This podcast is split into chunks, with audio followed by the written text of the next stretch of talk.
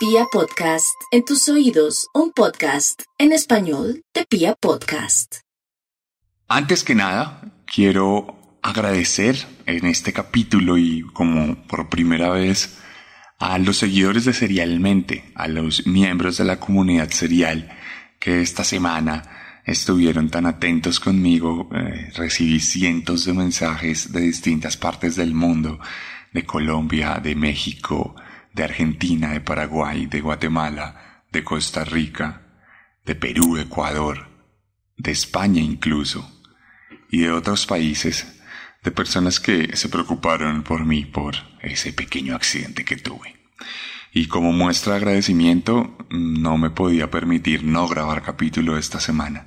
Y así, convaleciente, desde aquí en mi cama, estamos organizando el micrófono y el guion para poder traerles a ustedes esta vigésimo tercera entrega de Serialmente en su segunda temporada. Porque quiero agradecerles por ese apoyo y esa compañía en este capítulo. Entonces, este capítulo es para ustedes, para todas esas personas que me escribieron durante estos días de convalecencia, durante estos días de hospital y ya desde mi casa. Aquí está el capítulo para ustedes, dedicado especialmente. Y este es uno particularmente maligno. Así que bienvenidos.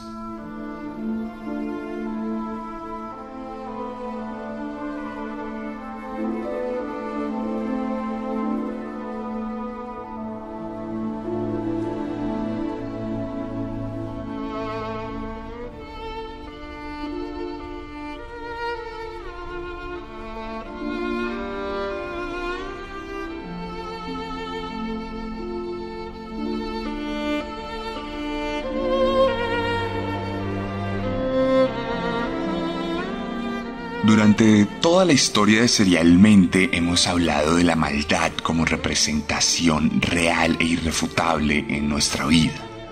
Siempre les he contado de los monstruos que acechan las noches y los días de las víctimas alrededor del mundo. He justificado la existencia de la maldad como una de las explicaciones para todas las cosas horribles que hemos narrado aquí, aún cuando estamos hablando de explicaciones puntuales, de justificaciones morales y de traumas de niños que luego se convierten en asesinos seriales. Sin embargo, en el transcurso de esta segunda temporada, que pronto ya llega a su fin, les he hablado también de aquellas personas que son buenas, o por lo menos que no son particularmente malas, pero que tienen la capacidad de convertirse en monstruos auténticos por cuenta de la psicopatía grupal, de una sociedad que se deja llevar por un discurso de odio, como en este caso lo fue el del Partido Nacional Socialista. Sin embargo, el protagonista de hoy es las dos cosas. El protagonista de hoy es un miembro respetado de la sociedad, de la alta sociedad de Europa Central, que sin embargo jamás fue una buena persona, que siempre tuvo en ese corazón podrido una semilla de maldad que más adelante sacaría adelante para convertirse en un comandante que mató con sus propias manos y que ordenó por otro lado la muerte de cientos de miles de personas. El protagonista de hoy no es una persona común y corriente, no es un contador, no es un pintor, no es un tipo cualquiera que se vuelve un psicópata por cuenta del uniforme. El protagonista de hoy es un auténtico asesino, es un monstruo, peor incluso que muchos de los protagonistas de Serialmente. Hoy, como ya era tradición y había dejado de serlo, la maldad vuelve a ser protagonista de nuestro podcast. Bienvenidos a la vigésimo tercera entrega de Serialmente en su segunda temporada. Segunda Guerra Mundial.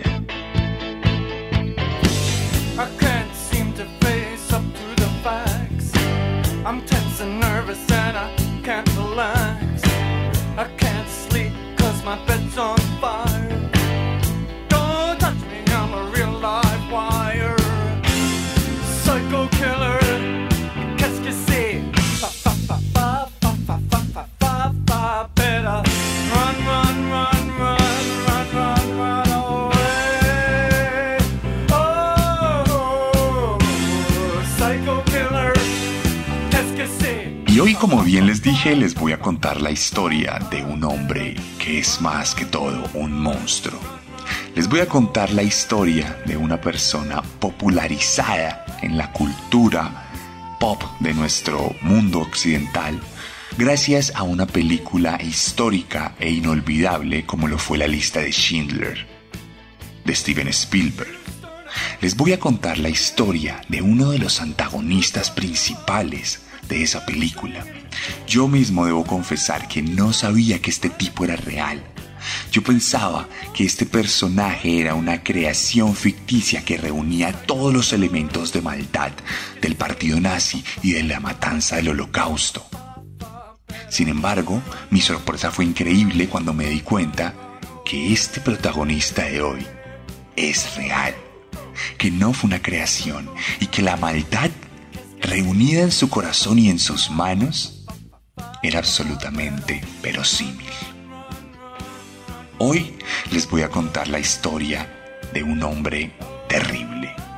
Hoy les voy a contar la historia de un comandante implacable.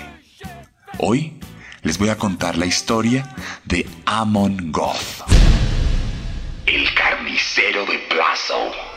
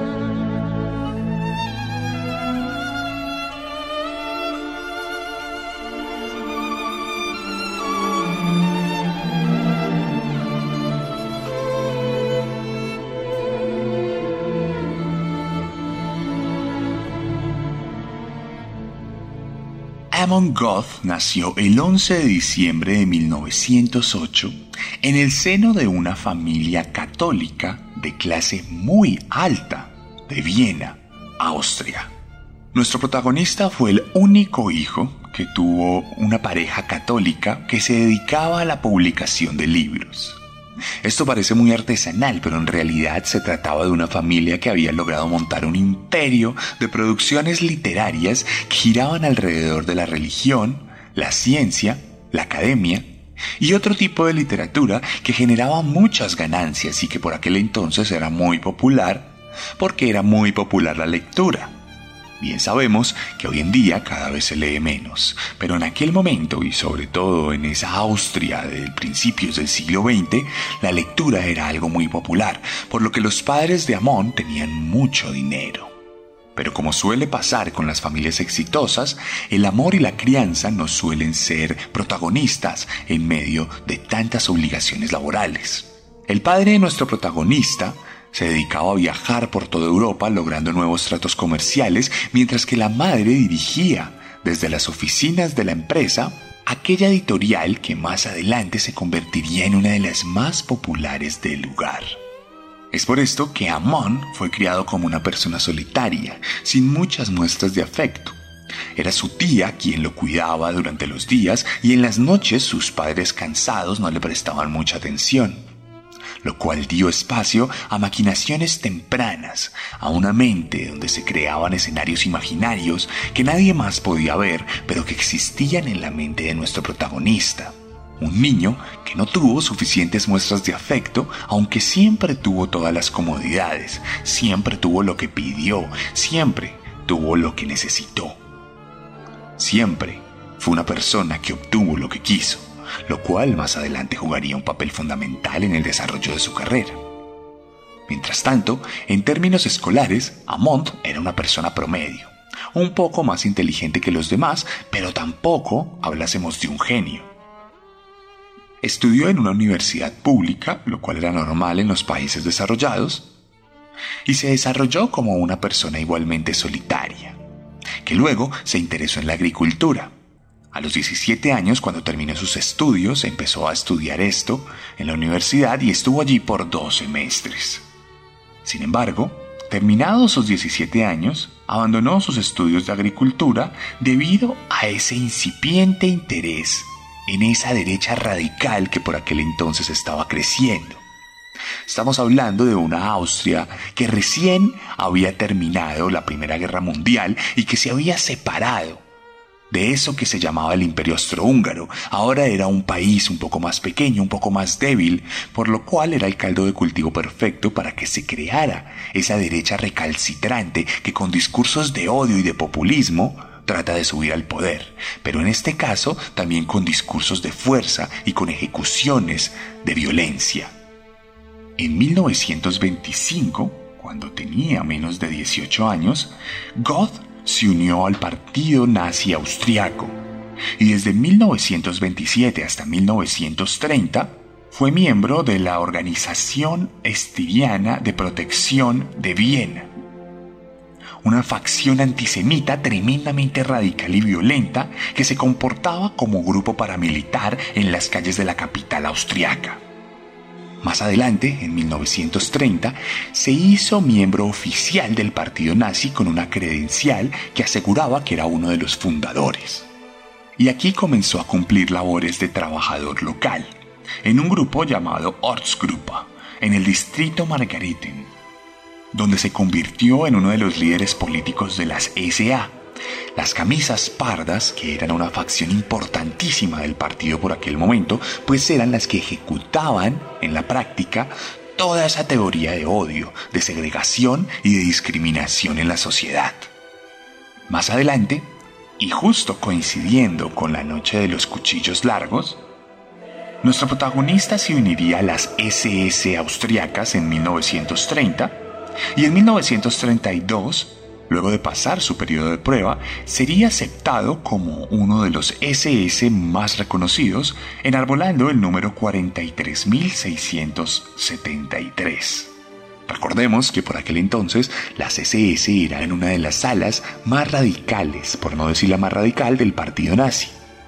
Hombres que enarbolaban las banderas exactas y perfectas del nazismo, capaces de matar a cualquier persona con tal de cumplir su misión capaces de discriminar y de tratar como animales a quienes no compartían su sangre, pues su ideología era lo más importante de todo.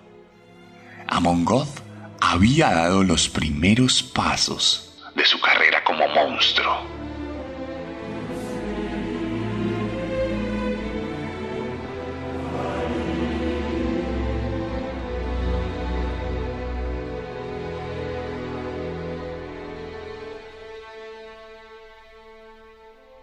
Durante los próximos años de su carrera, Amon Goth tuvo un trabajo, por así decirlo, ilegal. En este punto político, Austria estaba sufriendo varios problemas. En ese momento no mandaba la extrema derecha, y el partido nazi en muchos sentidos era considerado ilegal, hasta que de hecho en 1933 se declaró como una organización terrorista en Austria.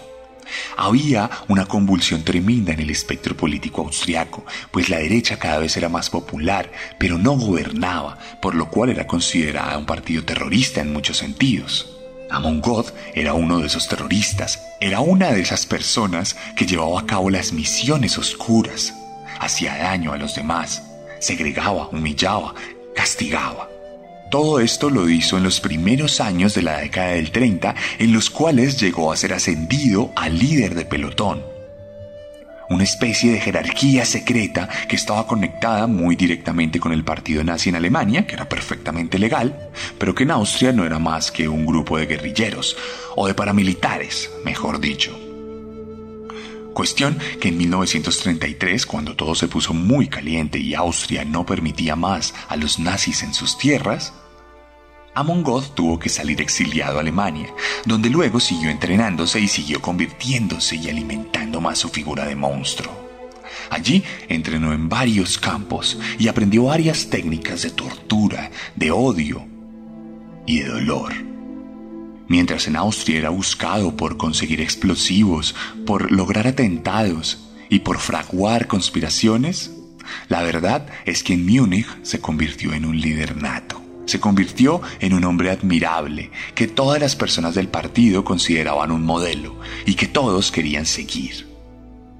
Así, cobijado por esta grandeza del partido nazi, volvió a Austria aun cuando era ilegal, solo para ser capturado en octubre de 1933 y más adelante liberado por falta de pruebas.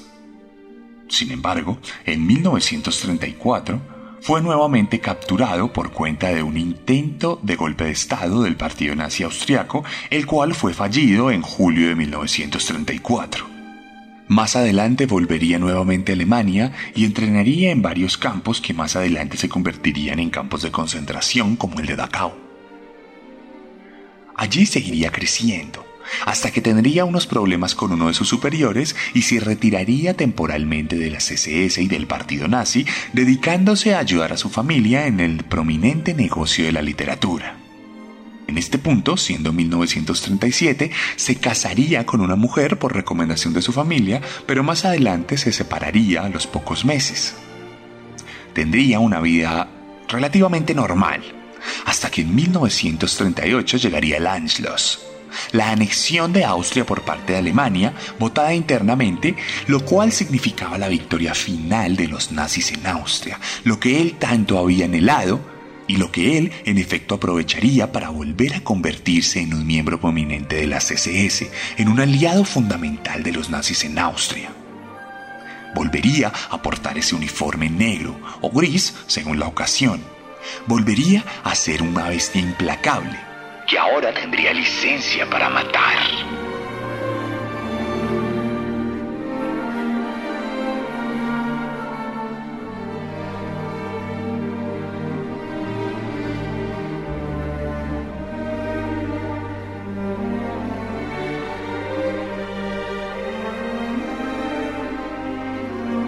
Teniendo ya más de 30 años y con la víspera de la Segunda Guerra Mundial en el horizonte, Amon God consiguió casarse con una mujer a la cual conoció en una carrera de motocicletas.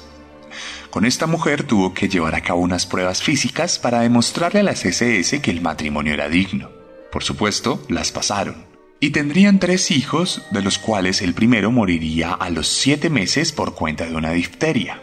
El caso es que la Segunda Guerra Mundial llegaría a las puertas de la casa y el hombre seguiría subiendo de rango, y como ya era un mayor de treinta y pico de años, no fue llevado al frente de batalla, sino que se dedicó a la parte administrativa.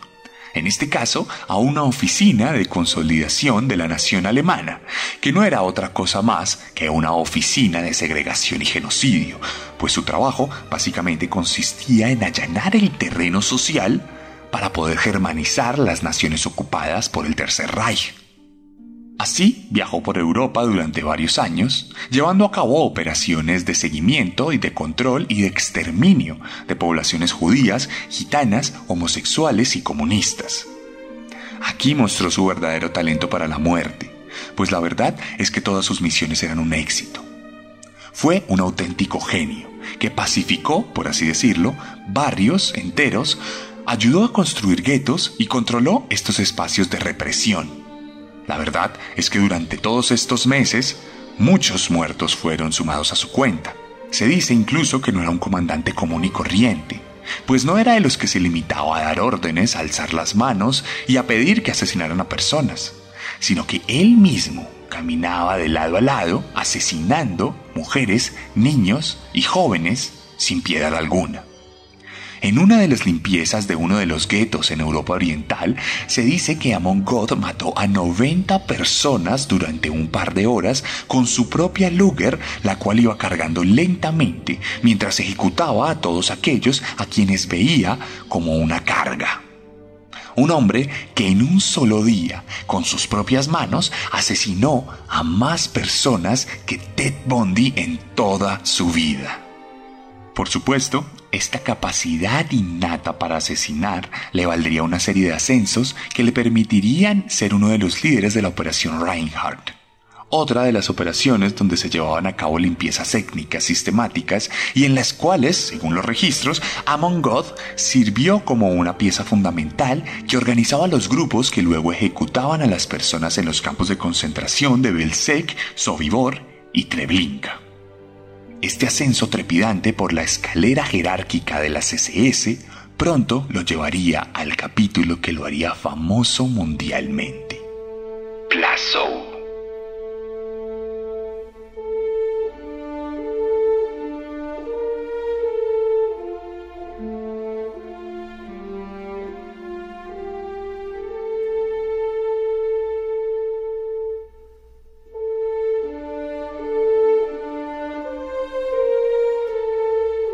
El 11 de febrero de 1943, God fue asignado como el jefe de muerte del campo de concentración de Plazow, el cual no se había construido por aquel entonces, y cuya primera misión era erigir sus cimentos en ese campo de 200 hectáreas con la ayuda de un grupo de esclavos judíos y eslavos que tenían la misión de crear el campo donde iban a ser retenidos como prisioneros.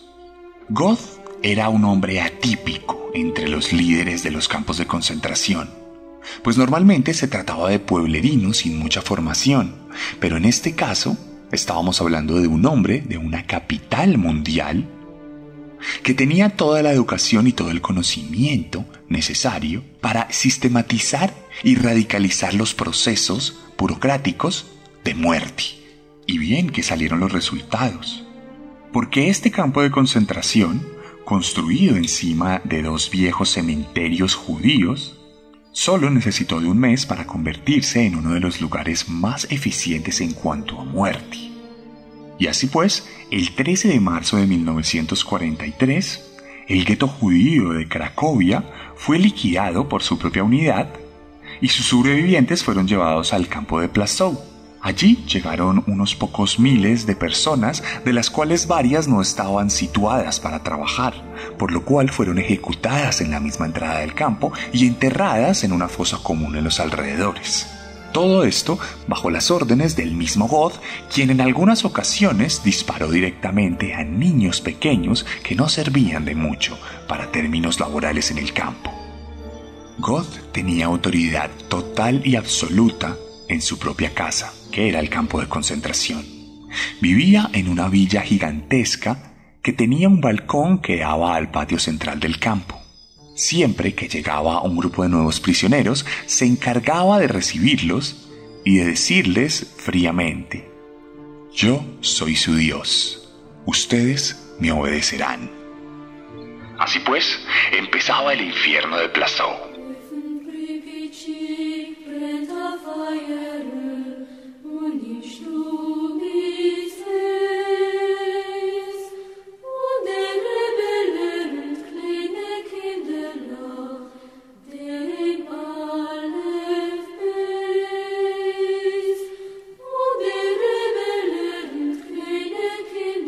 El gueto de Tarnow, en Polonia, tenía 25.000 judíos, de los cuales 15.000 fueron asesinados y 10.000 fueron enviados a Plazow, donde fueron recibidos por su nuevo comandante, quien en una sola tarde asesinó a 8.000 de ellos porque no cabían más personas.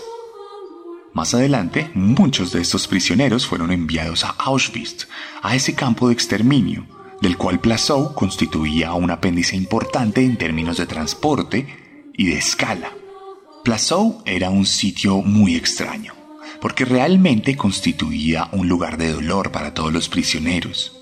Pero había también espacios de lujo y de fiesta en los cuales Amon era protagonista.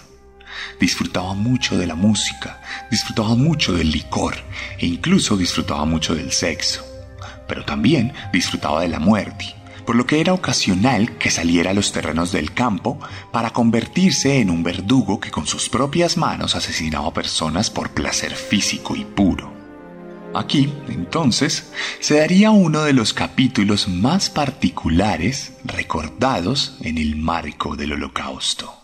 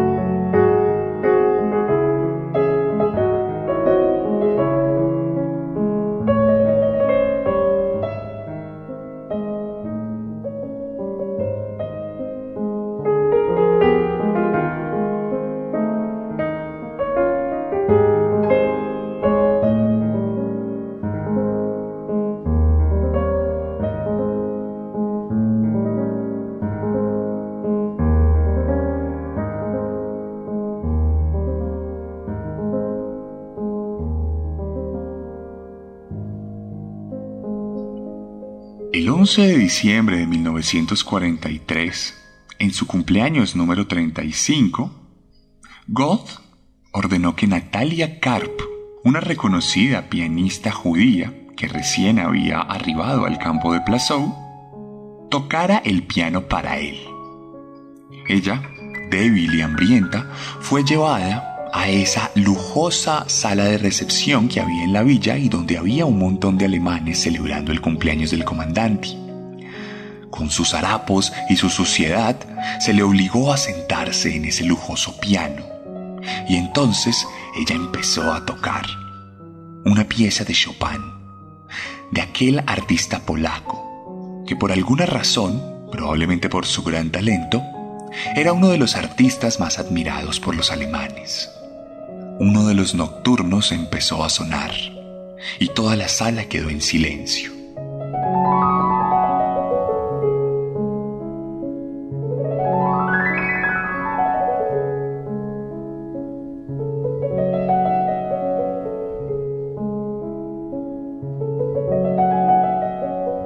Amon Goth estaba maravillado extasiado por la belleza del piano, extasiado por la belleza de la composición de Chopin y extasiado, por supuesto, por la gran interpretación de aquella judía, a la cual le perdonó la vida, pues le dijo que si no hubiera tocado bien esta pieza hubiera sido asesinada. Pero fue tan magnífica su interpretación que no solo se le perdonó la vida, sino que además se perdonó la vida de su hermana, quienes desde aquel momento tuvieron asegurada su tranquilidad en el campo de concentración y aunque más adelante serían enviadas a Auschwitz, sobrevivirían al holocausto y se convertirían en mujeres libres. La artista, luego, reconocida en toda Europa, tocando en varios lugares, incluso para el empresario Oskar Schindler, quien es reconocido mundialmente por salvar a cientos de judíos de la muerte justamente en ese campo, donde nuestro protagonista desataba el infierno.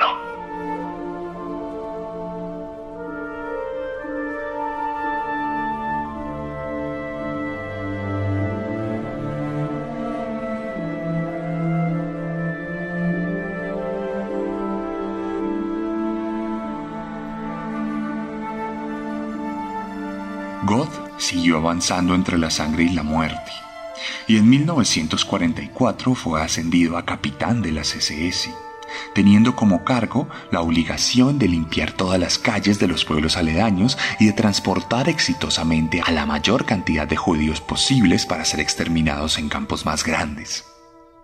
De hecho, un año después, en mayo del 44, Goth llevaría a cabo la matanza de miles de niños dentro del campo, pues llegarían unos judíos húngaros para los cuales no había espacio en el lugar, por lo cual él decidiría que ningún niño tendría derecho a vivir en su campo, por lo cual con sus propias manos ordenó que estos fuesen llevados a la guardería del lugar, donde todos fueron asesinados en el transcurso del día.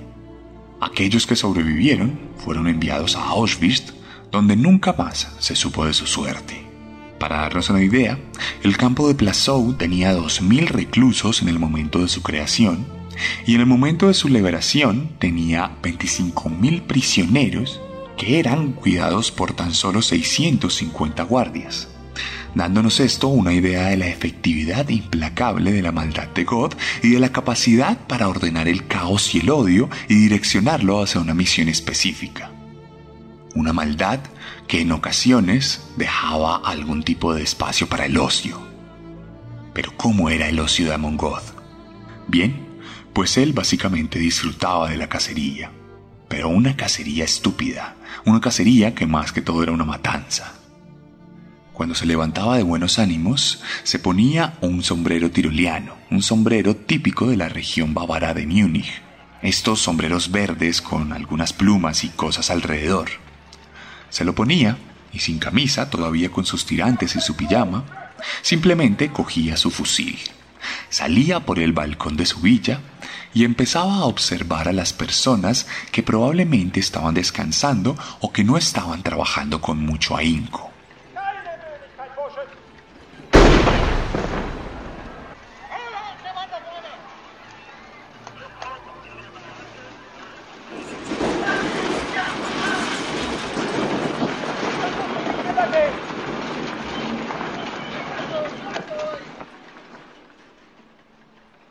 durante disfrutaba del tiro al blanco. Así, asesinó a cientos de personas durante varios días, tan solo por diversión, tan solo por generar miedo. Y sí que traumó a las personas, tal como podemos constatarlo en uno de los testimonios de los sobrevivientes. Como sobreviviente, puedo decirles que todos éramos personas traumatizadas. Nunca yo llegué a creer que ningún ser humano pudiese ser capaz de tal horror y tal atrocidad. Cuando yo lo veía a la distancia, todos empezaban a esconderse, todos se metían en las letrinas y en los huecos donde pudieran refugiarse. Te puedo decir y asegurar que todo el mundo estaba aterrado por su presencia. Goth era implacable. Si veía que un solo miembro de un equipo de trabajo dejaba de trabajar, asesinaba a todo el equipo. Si veía que uno de los miembros de una barraca se escapaba, asesinaba a toda la barraca. No tenía consideración ni perdón por nadie. Era el sueño del nazismo, era el sueño de la muerte. Era un carnicero.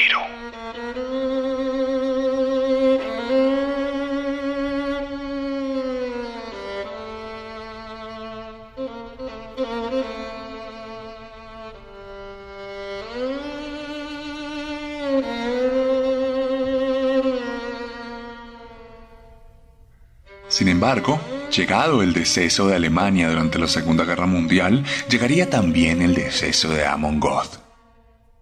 Pero no sería de la manera en que creemos, no sería por cuenta de los aliados quienes lo capturaron, no por lo menos en este punto de la historia, pues Amon Goth comenzó a ser investigado. Era tan excéntrico y tan loco, a la vez efectivo, que los nazis empezaron a investigar sus finanzas y se dieron cuenta que tal como otros protagonistas de Serialmente en esta segunda temporada, era un hombre corrupto. Un hombre que robó a los judíos para quedarse con su dinero, cuando ese dinero en teoría pertenecía al partido nazi por lo cual fue despedido de la CSS y fue llevado para investigación, siendo alejado del campo, el cual más adelante sería cerrado. Goth tuvo que justificarse frente a un juicio y un tribunal que lo acusaba no solo de enriquecimiento ilícito, sino también de llevar a cabo prácticas de crueldad y subyugación indebidas en el marco del desarrollo del campo algo irónico, pues la muerte era algo aceptado por parte del partido nazi, pero no los castigos injustificados de la manera en que Goth los llevaba a cabo. En ese sentido, podemos decir irónicamente que Goth era demasiado malo para ser nazi, era demasiado monstruoso incluso para los peores monstruos de la historia. Entonces fue llevado a una prisión donde más adelante, por cuenta del desarrollo de la guerra y del implacable avance de los aliados y los soviéticos, fue liberado y todos sus cargos fueron eliminados mágicamente. Sin embargo, un tribunal dijo que era un hombre loco, que tenía una enfermedad mental y que por eso era tan malo, por lo cual fue condenado a vivir el resto de sus días en un manicomio. Sin embargo, no viviría en un manicomio el resto de sus días, pues cuando la guerra terminase, los aliados llegarían a buscar de forma implacable a aquellos nazis asesinos, entre los cuales se encontraba nuestro protagonista, el cual fue capturado en 1946 y llevado a un tribunal aliado, un tribunal de estadounidenses que decretó que lejos de ser un loco, era más bien un monstruo responsable de muchas muertes. El 27 de agosto de 1946, Gott fue extraditado a Polonia, donde fue juzgado por el Tribunal Supremo del país. En tan solo ocho días, su juicio dio como resultado la condena a muerte por ser parte del partido nazi, por ser el responsable personal del encarcelamiento, la tortura y el exterminio de individuos y grupos de personas, y por homicidio en cargo directo, en el sentido que él mismo disparaba a sus víctimas. Rápidamente fue sentenciado a muerte y el 13 de septiembre de 1946 fue colgado en la prisión de Montelipuch, en Cracovia, el mismo lugar donde había tenido el campo de concentración de Plazow. Sus restos fueron cremados y sus cenizas fueron tiradas al río Vístula.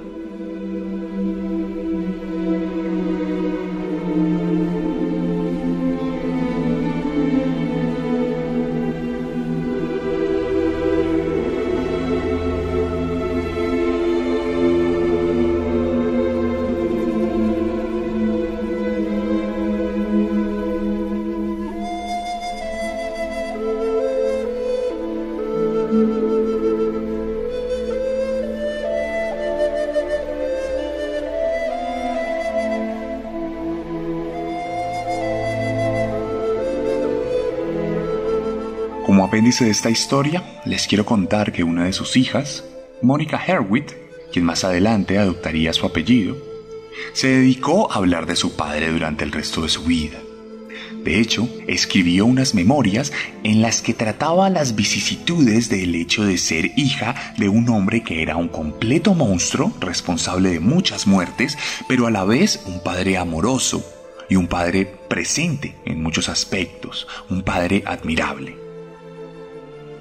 De hecho, en 2006, pasados muchos años, la hija de este hombre lograría conocerse con una de sus víctimas más grandes, Helen Jonas Rosenwig, una judía que fue una de las amas de casa más constantes de Goth durante su estadía en el campo de concentración, probablemente representada en esta película de la lista de Schindler.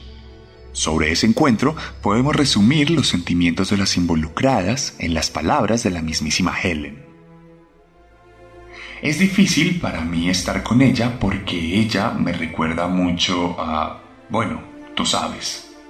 Ella es alta, tiene ciertos rasgos, y yo lo odiaba con todo mi ser. Pero ella en cierto sentido es una víctima.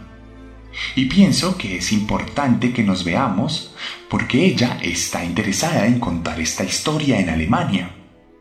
Ella me dijo que había gente que no quería conocer esta historia, que quería seguir con su vida como si nada hubiera pasado. Y yo creo que es muy importante que se conozca lo que pasó, porque hay muchos hijos de asesinos que quieren negar lo que ocurrió. Y creo que ella es una persona valiente que se animó a hablar de todo esto porque es difícil. Y yo lo siento por Mónica, porque yo soy una mamá y yo tengo hijos. Y ella está afectada por el hecho de que su padre era un tremendo asesino. Pero mis hijos, en cierto sentido, también están afectados por eso. Y por eso es que estamos aquí. El mundo tiene que saber lo que ocurrió, para que se prevenga de que vuelva a ocurrir de nuevo. Al final, la historia de Goth sirvió como pretexto para la reconciliación. Que nunca se olvide la maldad del ser humano, para que se pueda prevenir la maldad del ser humano.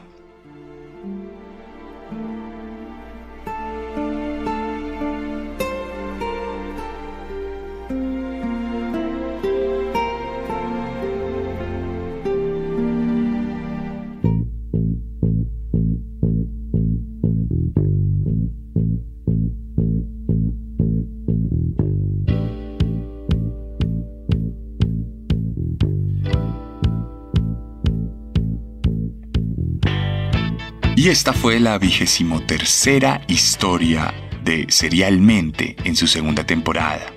La vida de Amon Goth, el carnicero de Plazou, un asesino implacable, del cual pueden conocer más cosas yendo a mi Instagram. Allí les voy a dejar unas historias en las cuales ustedes podrán ver las explicaciones de algunas de las fotos y podrán ver una publicación donde me pueden contar qué les pareció este capítulo en mi Instagram, que es arroba elarracadas, arroba el guion bajo guion bajo arracadas, pueden encontrar ustedes varias publicaciones al respecto de todo lo que concierne a esta historia. Amon God, un monstruo implacable, retratado en distintas fotos y facetas, las cuales ustedes pueden ver en esta red social donde también pueden escribirme si les interesa alguno de mis libros, porque si les gusta mi forma de narrar, estoy seguro que les va a gustar mi forma de escribir. Para ustedes tengo tres novelas, Descenso, Letargo y Carne, y un cómic, Herederos de Caín, el cual está a su disposición. No duden en escribirme o en ir a cualquiera de las librerías del país en Colombia para encontrar mis libros. Y si están en México, no duden en ir a Chunchos. Chunchos.mx y ahí encontrarán toda la merch oficial de Serialmente, la cual también está disponible en Colombia a través de mi página web sebastiancamelo.com.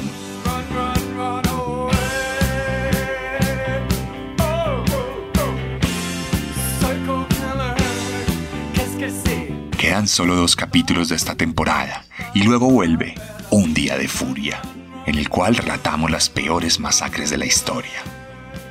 Si les gusta mi trabajo, no duden en apoyarlo compartiéndolo. Compartan en sus redes sociales y recomiéndenlo. Y si quieren ir a mi Patreon, son bienvenidos. No siendo más, nos vemos la próxima semana con un nuevo monstruo. Porque recuerden que siempre podemos ser peores.